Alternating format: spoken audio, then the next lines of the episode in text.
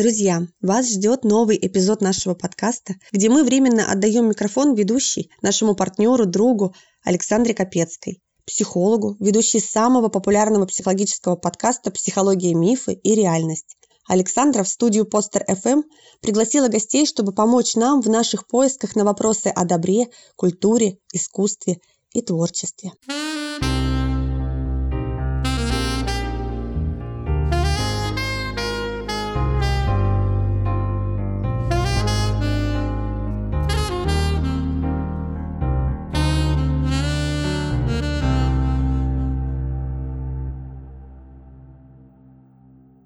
Добрый день, дорогие друзья. С вами психолог Александра Капецкая. И я принимаю эстафету моих друзей из Санкт-Петербурга Назара и Ольги. Подкаст про добро арт. Благотворительный центр «Мир Далат» который производит этот подкаст, пригласил меня к сотрудничеству, хотя мы работаем с ними уже не первый год, и я с удовольствием согласилась продолжить их исследования, исследования Назара и Ольги творчество наших российских ведущих, музыкантов. Кстати, и научное творчество я тоже считаю творчеством. Их исследование добра. И у меня в гостях сегодня звездный телеведущий, пожалуй, самая известная кулинарная передача, знаменитый «Званый ужин» на РЕН-ТВ. Кстати, между прочим, кандидат наук Александр Ковалев.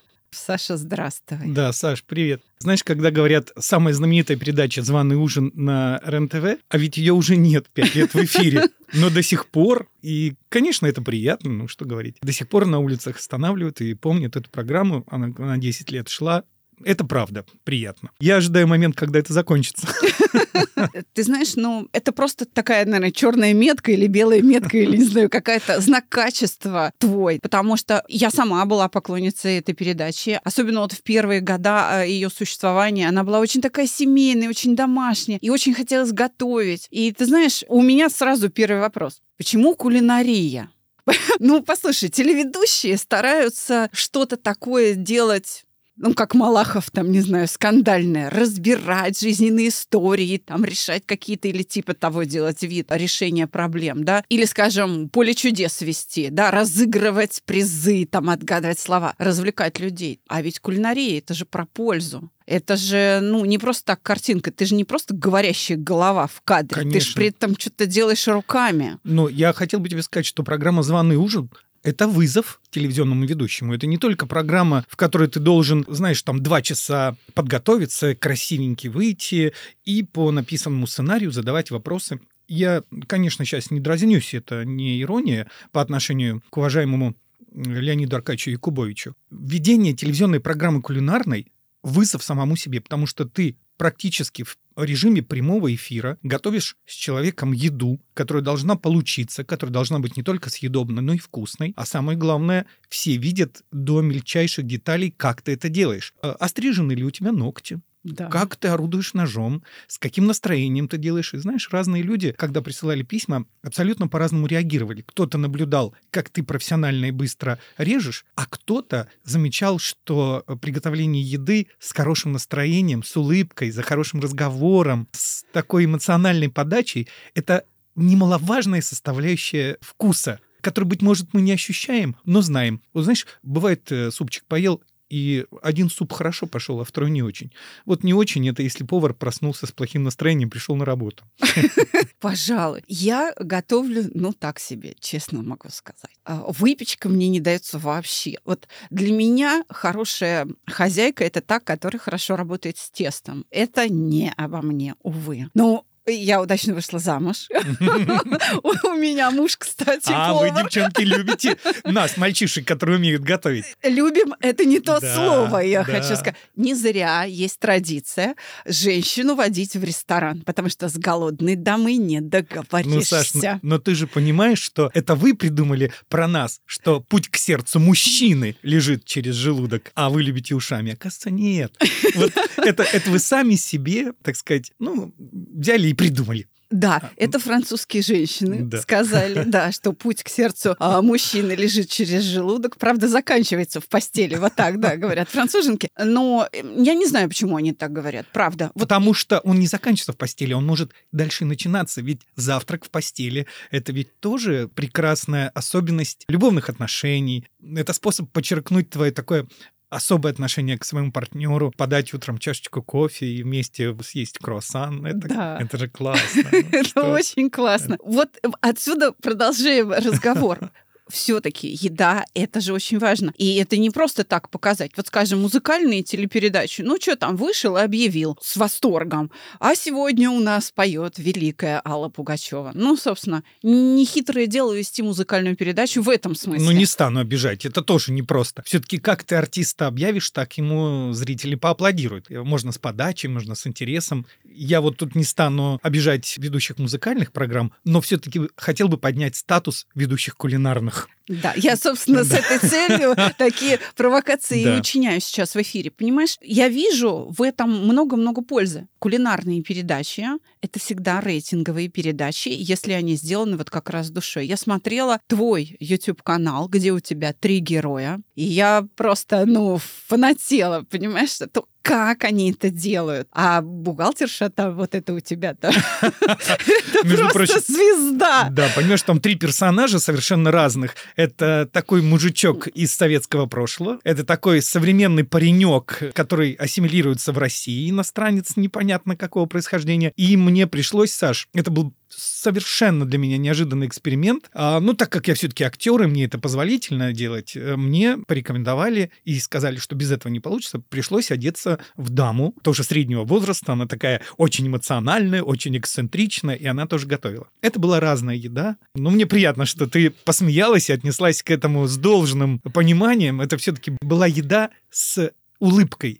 Еда с шуткой, еда с юмором, хотя вкусная и настоящая. Вот этот мужичок из Советского Союза в Да. спортивном костюме. Ава- Авангард, Авангард Петрович. Авангард Петрович. Авангард Петрович. да. Авангард Петрович особенно аппетитно рассказывал. У него говорок такой, который возбуждал, я бы сказала, аппетит. Есть мне нравилось смотреть за твоей дамой. Просто я в нее была влюблена совершенно. Я смотрела и думаю, боже, какая женщина.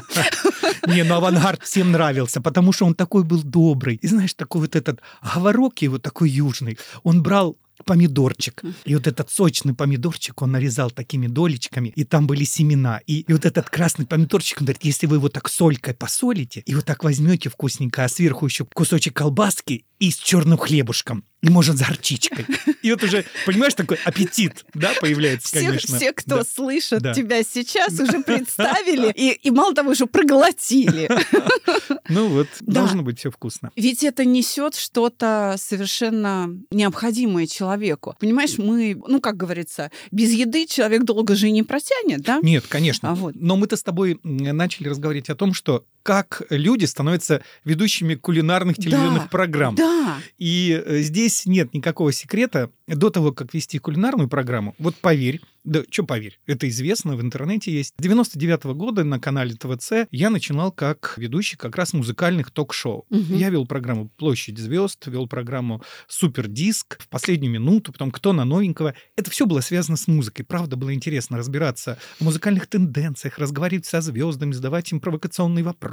Это были студийные такие споры. И тут вдруг мне поступает предложение вести кулинарную программу. Нужно было пройти определенный кастинг, это понятно. Там многие думают, что ты приходишь, и у тебя есть какая-то там мохнатая лапа, которая тебя назначает. Да нет. Я проходил такой же кастинг на, так сказать, на фоне прочих там сотен, наверное, людей, которых отбирали в эту программу. И определяющим фактором стало то, что, Саш, в 88 году я окончил кулинарное училище в городе. Таганроге, защитил диплом. Ну, позволю себе маленькую нескромность, учился я совершенно неплохо, я с отличием это училище окончил, и у меня пятый разряд повара. Профессию свою я не забыл, дома я готовлю. Но к радости, к сожалению, неважно, так жизнь повернулась, что я работал не по специальности все эти годы. И тут, оказывается, вот требовался телевизионный ведущий с навыками работы с продуктами на кухне. Я все вспоминаю, знаешь, как в фильме «Вспомнить все». Да.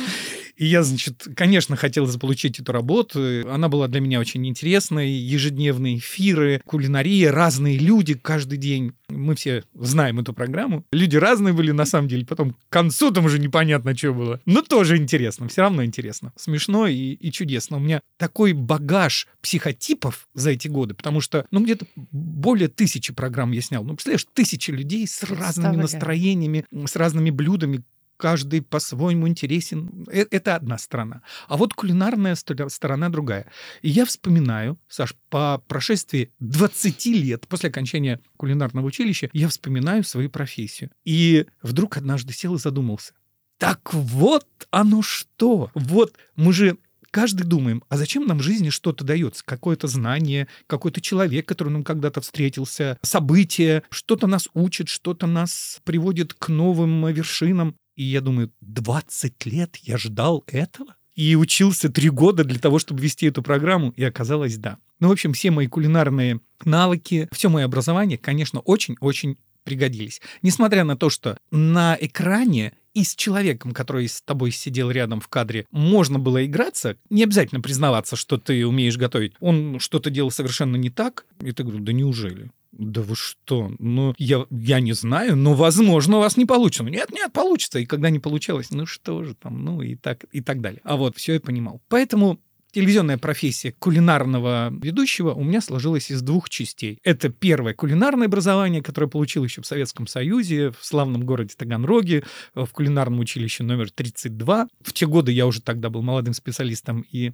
выигрывал какие-то поварские там э, соревнования, чемпионаты. И вторая профессия — это вот э, профессия телевизионного ведущего. Они объединились и вот перед тобой сидит человек, который 10 лет вел званый ужин. Которого я, видимо, должна была с самого начала спросить, как повар стал телеведущим.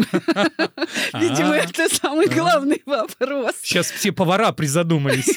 Ну, сейчас-то это очень просто. Сейчас посмотри, сколько поваров на экране. Очень много. А ведь... Кондитеры, да. Да, это, это прекрасно. Ты знаешь, у меня внутренняя вот такая профессиональная гордость, потому что все-таки самое первое профессиональное образование мое — это повар. И, ну, это как первая любовь. Да. Тут э, ничего не поделаешь. Профессия, которая мне нравилась. И у меня сердце заходит, когда я вижу поваров на телевизионном экране, когда вижу, что открываются рестораны со звездами Мишлена, когда вижу, что профессия повара стала престижной. Не просто накормить. Ты пришел там в столовку, а тебе там женщинам на крахмаленном каком-то... Отварный макарон. Да, да, да. Выдает. В накрахмаленном колпаке или там э, поваренок какой-то, взял тебе, положил какую-то котлету. Конечно, нет. Сейчас это уже высокое искусство. Сейчас мы все этим увлечены. Сейчас это стало не просто модным, а такой уже жизненной необходимостью разнообразить свое существование вкусами, наполнять жизнь событиями. И, в общем-то, когда... Э, вот вспомни, да, говорили, познакомьтесь, это повар. Ну, вспомни, да. 90-е, да?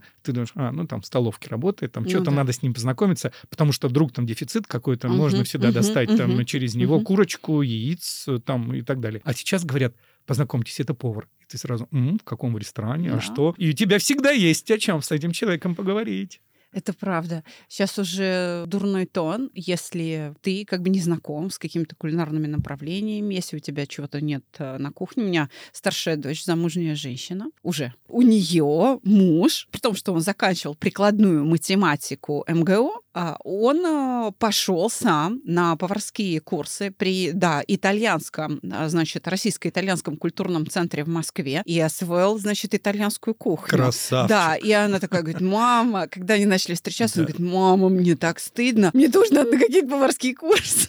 Хотя она всегда готовила лучше меня. Но это часть нашей жизни. Да, и, и теперь они, значит, разделили кухню. Он делает первое, второе, она делает десерты, салаты и сырники. Вот сырники сырники — это ее фирменное блюдо. Но это же прекрасно, это любовь, Саш, это любовь. И знаешь, у меня сейчас пришла на память одна фраза, которую сказала маленькая пятилетняя девочка. Я как запомнил, не знаю, но почему-то это связано и с любовью, и с кулинарией. Девочку пятилетнюю спросили, скажи, пожалуйста, что такое любовь? Она подумала и ответила, любовь — это когда мама кладет папе на кухню лучший кусочек курочки. А правда. Понимаешь? Да, это путешествие в чужую культуру, это интеграция с чужой культурой, это любовь к чему-то другому. Это то, что объединяет, правда. Слушай, мы как проявляем любовь к детям? Мы стараемся это вкусненькое Конечно. дать. Это правда. Я думаю, что кулинария — это все таки про любовь. Про любовь. И она разная тоже в кулинарии. Смотри, мы говорим, бабушкин пирог. А Да. вот как пекла бабушка? У бабушки были самые вкусные пирожки, или у бабушки был самый вкусный борщ. Или мамочка, которая тебе лучший кусочек всегда кладет. А у нас в семье говорят так, за мясом к пахану. Тоже хорошо. Да, это тоже про любовь. Ну, к пахану, да, к папе. И про любовь, и, еда это также и про воспитание. Потому что ребенок, с одной стороны, получает э, к себе то самое правильное отношение, что его ценят, его любят. Или вспомни, например, про воспитание, как в русских семьях по домострою. Э, Садилась огромная семья, и ты попробуй вместо... Да, наперед да, батьки. Вперед, э, да, батьки потянуться в котелок за картошкой, да полбу получишь так на, на всю жизнь. Запомнишь, как надо батю уважать. Знаешь, о чем я сейчас подумала? Еда — это про самостоятельность. Ведь тебя не будут все время кормить, тебя будут учить готовить для себя. И еда — это действительно средство воспитания. Кулинария — это про формирование самостоятельности. Это про то, что как хранить, как готовить, как убирать за собой, в каком состоянии держать вообще посуду, плиту и так далее. То есть э, это, кстати, про обращение с острыми предметами я всегда поражалась. Как можно работать на камеру, и чтобы пальцы были целы? Вот для меня это... Ой, Саш, а знаешь, а мне э, в твоем перечисленном ряду, так сказать, важных вещей кулинарии показалось главным сказать самую последнюю фазу. Вот самая последняя фаза. Да, мы готовим, да, мы храним, да, мы аккуратненько с пальчиками, да, мы там вот эти продукты. Но последняя фаза, она самая-самая красивая, самая-самая важная. И это непередаваемый кайф. Я тебе сейчас скажу, и ты согласишься. Сто процентов. Кайф угощать.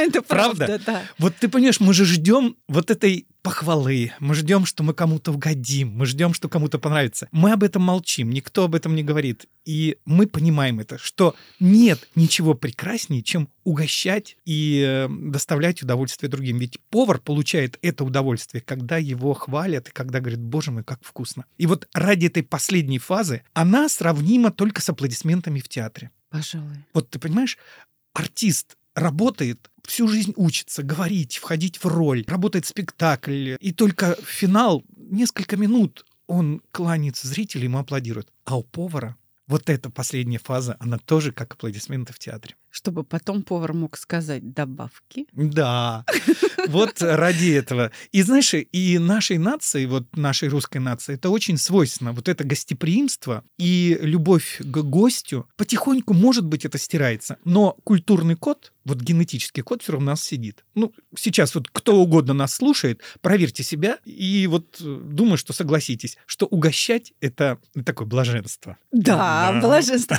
Я как-то ездила, у меня был заказчик из Франции, он много лет проработал в России и э, хорошо говорил по-русски. Он меня пригласил, очень такой достойный товарищ. Я приехала во Францию к нему в Прованс, и мы жили у него в гольф-клубе. Десять дней я с ним занималась, и где-то там на пятый-шестой день, то есть уже вторая половина моего пребывания там, он задает вопрос, говорит, ты знаешь, вот я все время хотел спросить, почему русские всегда готовы есть? Вот у нас во Франции это неприлично, это прям очень неприлично, если ты опоздал к ужину или к обеду, заставлять хозяйку для тебя готовить. Не успел? Ходи голодный. Ты не должен создавать неудобства хозяйке, потому что готовка — это дело такое хлопотное. Почему русские всегда готовы есть? Я говорю, потому что у нас климат такой. У нас так. Не поел, замерз и сдох. Все. Он, да, действительно, я не подам. Нет, еще знаешь почему? Потому что я, я не считаю это хорошей чертой нашей, но она вот присущая, и нужно об этом сказать, потому что у нас в холодильнике всегда есть чего разогреть.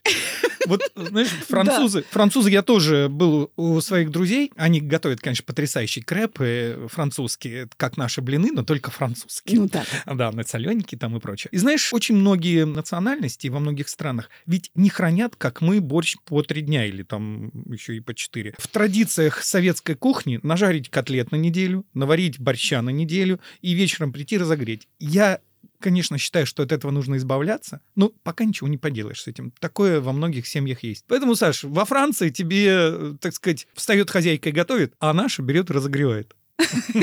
это, правда. Ты знаешь, и тем не менее, вот я сейчас слушаю тебя, и я понимаю, что для тебя кулинарное творчество и актерское творчество и творчество телеведущего слились для тебя это, по сути, одно и то же. То есть это все вместе. И одно и то же, но с другой стороны, я от каждого получаю одинаковое удовольствие. Ты знаешь, когда я устаю на работе, а ведь я работаю на сцене еще угу. с живой аудиторией. Это определенная растрата энергии. То есть ты много тратишь. Ты приходишь домой, не хочется ни говорить уже, ни реагировать ни на что. Ну, вот такое опустошение эмоциональное.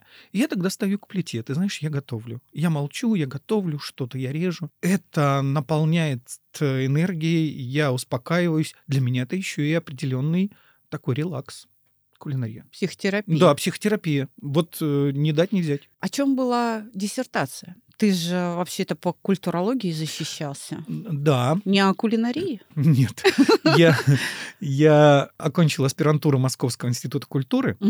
И диссертация называлась «Телевидение как социально-культурный феномен». Ну, то есть разговор о телевидении шел. Как телевидение влияет на наше сознание, особенно современное телевидение. Мне очень хотелось в этом покопаться, и я покопался. Если совсем в двух словах, я могу сейчас углубиться и целую отдельную программу сделаем. Мне нравится об этом говорить. В двух словах тема диссертации звучит так, или о чем она? О том, что Культурологи и философы всегда подразделяли реальности, в которых живет человек, на три составляющие. Это физическая реальность, художественная, вымышленная реальность или иная реальность. Ну, то есть наша вера в то, чего мы не можем проверить. И все-таки я понимаю и развил эту тему, что появилась в информационный век наш новая, четвертая медиареальность. Мы начали жить в интернете, мы начали жить в телевидении, и порой люди дают себе новые имена, так называемые ники, себя транслируют примеряя роль участника там какой-то игры, зрелища и так далее. И это совершенно новая реальность. Поэтому я вместе со своим научным руководителем поразмышлял на эту тему и все-таки вот поговорил о том, как информационные средства, электронный интернет и телевидение влияют на изменения нашего сознания. А это серьезно. Это, правда, очень серьезно. И я хочу тебе сказать, что у меня сейчас такая мысль родилась. Кулинарные шоу, они все-таки возвращают нас в физическую реальность. А потому что другой-то нет на самом деле. И ты знаешь, невозможно себе представить знакомство с чужой культурой, невозможно себе представить ни одного путешествия без пробы местной кухни. Ох, а гастрономические путешествия это же целое направление. Ты да. едешь просто, чтобы попробовать национальную кухню. И ведь согласись, мы первым делом куда-либо приезжаем, что мы сразу говорим, ребята, дайте нам что-то Попробовать, мест, да. местное. местное Аутентичное, да, да. Мы знакомимся, это, это прекрасно. Ты понимаешь, ведь это можно делать даже внутри страны. Я знаю, что ты уже не один год, и, мягко говоря, не один год, нас всех периодически отправляешь в путешествие с собой в Сольбу. Да. И что характерно, это женский монастырь, как а мужской. Значит, телеведущий, повар, мужчина попал в женский монастырь. Объясни, это что за чудо такое? Для тех, кто, возможно, со мной сегодня первый раз познакомился, это нужно сказать, что прыгнуть вот сейчас с места в карьер, как ты это сделала, тяжело. Нужно объяснить, что 7 лет назад я совершенно случайно, благодаря где-то профессии, где-то случаю, попал, на самом деле, в женский Никола-Сольбинский монастырь, который находится в глубине Ярославских лесов, а крест 20 километров нет ни одной живой души. Только в монастыре живут 40 монахинь и 150 детей, которых они воспитывают. То есть там нет интернета, нет телевидения, есть школа, все это хорошо, цивилизация, так сказать. И вдруг туда попадаю я.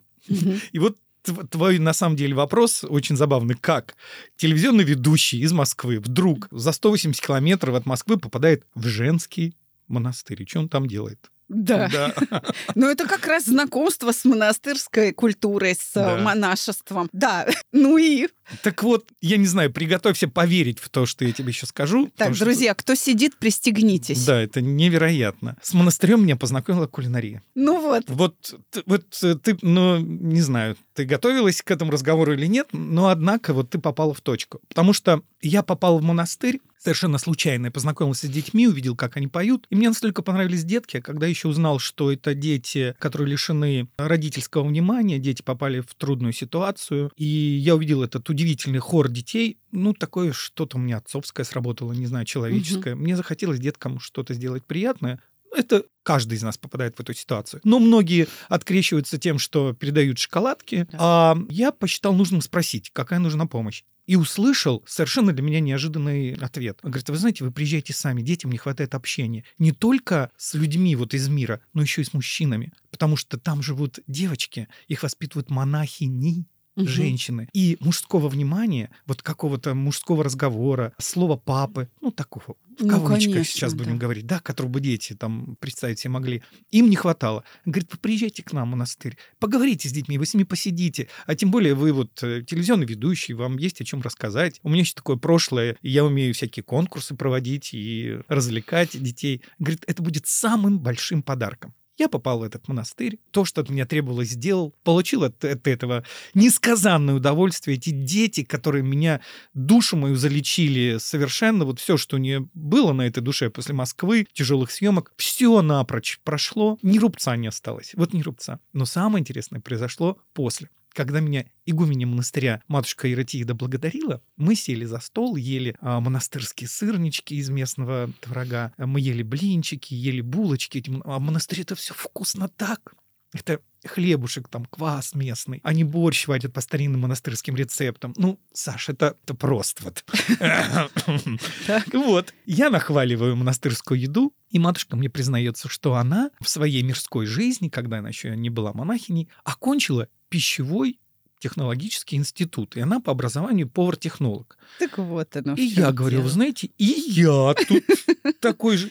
И вот по-русски говоря, мы зацепились языками. Ну, по-другому не скажешь. Мы проболтали час, полтора, два, даже не знаю как. Мы говорили о русской кухне, о еде. И результатом этого стала идея провести в монастыре фестивале русского гостеприимства. Я говорю, матушка, почему о вашем монастыре никто не знает? Почему люди сюда не едут? Она говорит, да разбитые дороги, да так далеко, да мы никому не нужны. Я говорю, подождите. Сейчас все будет. Сейчас все будет. Не только я должен здесь вкусно есть. И вот, Саш, прошло 7 лет, а я каждый год провожу там фестиваль русского гостеприимства, которым назвали «Хлеб да сольба». Сольба — это речка, которая течет рядом с монастырем. И одной из главных составляющих этого фестиваля является не, не только русская песня, не только русский танец, но еще и гастрономическая вот эта нота. Мы готовим... То есть вот эти каши русские, да, конечно, супы русские. Конечно, все это готовится на берегу, а еще люди во время фестиваля могут зайти в монастырскую трапезную, все это попробовать, все это из местных продуктов, это вкусноте нереально. И вот 7 лет как кулинария познакомила меня с женским монастырем. И вот перед тобой сидит взрослый 52-летний мужчина, телевизионный ведущий, которого все знают вот с одной стороны, и это человек, который 7 лет уже ездит в монастырь, занимается с детками. Я сразу же, вот 6 лет назад, открыл там детскую кулинарную школу. Ну, потому что оторваться от этих детей было нереально. Они сказали, ну, они меня Сан Саныч называют. Правильно делают. Ну, конечно. И они говорят, Сан Саныч, а когда вы к нам приедете? А мне же нужно было какой-то повод. Я говорю, дети, а давайте мы откроем кулинарную школу. Ну, тут понятно, ура, слышали, мне кажется, на другом континенте. Мы открыли кулинарную школу Сольба, и детки на сегодняшний день у меня, малыши, умеют готовить э, салат, умеют готовить десерты, какие-то элементарные супчики, но уж тебе все, всю правду открою, Саш. В прошлом году при монастыре мы открыли кулинарный колледж. Государственный, Вау. да, аккредитованный. Но опять, я не очень люблю такое бахвальство, знаешь. В общем, я стал директором этого колледжа, возглавил. То есть я не получаю там никаких денег, никакой зарплаты, хотя это совершенно работа. Я прописал 8 модулей государственных по образованию детей. Мы набрали 15 студенток. Вот уже второй курс они. В этом году первый курс набрали еще 15. Это дети из, ну, будем говорить, сложных семей, угу. которые не могут воспитываться в семьях, не хватает денежек, или родители не очень много внимания уделяют, ну, мягко говоря. Деткам некуда податься, а возможности жить в большом городе тоже нет. Все-таки, э, знаешь, сейчас все непросто. И вот они приезжают к нам в монастырь. Сейчас кулинарный колледж учит, вот мы с тобой сидим, э, сейчас записываем эту программу, а в Насольбе идут уроки, дети изучают кулинарию. Три года, 11 месяцев обучения, они получают диплом государственного государственного образца. Вот такое прибытие мое 7 лет назад в монастырь в женский и разговор с матушкой, которая имеет образование технолога, и вообще кулинария сотворили такое чудо. Я, как психолог, хочу сказать, что женщину из девочки делает отец. И ты несешь туда представление о мужчинах. Этим девочкам ты несешь туда представление о том, что такое мужчина. И знаешь, смотря на своего любимого Сансаныча, в выборе себе мужа они не ошибутся. Да, но им будет очень тяжело. Ты знаешь, проект «Чувство покоя» активно работает над очеловечиванием человеков. И мы с гордостью говорим о том, что среди моих воспитанников, среди воспитанников моих специалистов процентов 60 мужчины в возрасте 25-35 лет. Прекрасно. Мы, мы максимально вкладываемся в то, чтобы было за кого замуж выходить. Я вот, пользуясь случаем, это не реклама, но, знаешь, нашим девчонкам мне очень хочется, чтобы судьба девочек сложилась очень хорошо, и тем более они воспитаны, ну, и отчасти мной. Мне бы очень хотелось, чтобы они в жизни нашли э, себе достойного партнера, достойного мужа. Ведь девочки не становятся монахинями. Они, да, да, они выходят в мир, да, в мир поняла. выходят, просто имеют очень хорошее православное воспитание, чудесное образование и умеют готовить. Это я ручаюсь. Так вот, нам нужны женихи, Саш. Ты это не так, теряйся. вы все слышали? Нет, правда, правда. Парни, я- вы слышали? я не Нам нужно же... Я тоже не шучу. Если кто-то мне сейчас говорит, а я не могу найти себе девушку, чтобы она была достойная, красивая, умненькая, хорошая хозяйка, ребята, это к нам монастырь. А Вот. слушай, давай, давай пригласим парней, кто хочет Давайте. познакомиться, посмотреть на этих девочек на фестиваль. Он же примерно в одно и то же время проходит. Когда вы проводите Да, фестиваль? он обычно в мае проходит. В этом году, вот в 2022 году он пройдет 28 мая. Так. И все девочки будут, э, во-первых, готовить на берегу. Можно будет попробовать их... э, Ну, стряпню не буду говорить, неправильно. Все-таки это блюдо. Искусство, да. да. искусство. Девочки будут там на берегу. Будет петь хор. Вот наш хор девочек, который воспитывается в монастыре. Сразу хочу предупредить, это не получится подойти и познакомиться, потому что правила там строгие. За девчонками следят. То есть не подойдешь и не скажешь, привет, Саша. Тогда я там». танцы, тогда танцы. Это монастырь, Е- Саш. Ну и что? Нет. Ну и что? Ничего Можно страшного. посмотреть издалека, Мгм. можно посмотреть, присмотреть, и потом приехать как паломник в монастырь и даже у матушки спросить благословение. Если вы еще человек православный, то вообще все получится. А если нет, то попытать свою судьбу. Если уж понравится девчонка, а я за каждую вот могу ответить, что в каждой из них есть изюминка. Девочки потрясающе воспитаны. Но нам нужны только хорошие мальчики. Плохие не поедут на Да. Так что, так что вот, э, открыли, Ждем, ждем да, открыли маленькую тайну, где себе можно хорошую невесту найти. В монастыре. Ты знаешь, под конец нашей с тобой программы я хочу задать тебе вопрос. А что такое добро для тебя? Добро это что? Вот ты как на это смотришь? Я смотрю на добро, знаешь как, очень субъективно. Вот, Конечно. Да, субъективно. Во-первых, не люблю об этом говорить. Знаешь, знаю коллег своих некоторых, которые вот направо-налево пиарятся, кричат, а я и ничего не сделал, знаешь, а из этого раздувает целую историю. А вот добро для меня, оно имеет простое прикладное значение. Вот добро для меня приехать в монастырь, к моим детям, которых я воспитываю. Я об этом не пишу в журналах, в газетах, не пиарюсь, не хожу на эти ток-шоу странные все, где каждый себя выпячивает. А вот для меня такое внутреннее ощущение добра — это когда я еду из монастыря в Москву, я понимаю, что мне в жизни удалось сделать что-то полезное, очень полезное.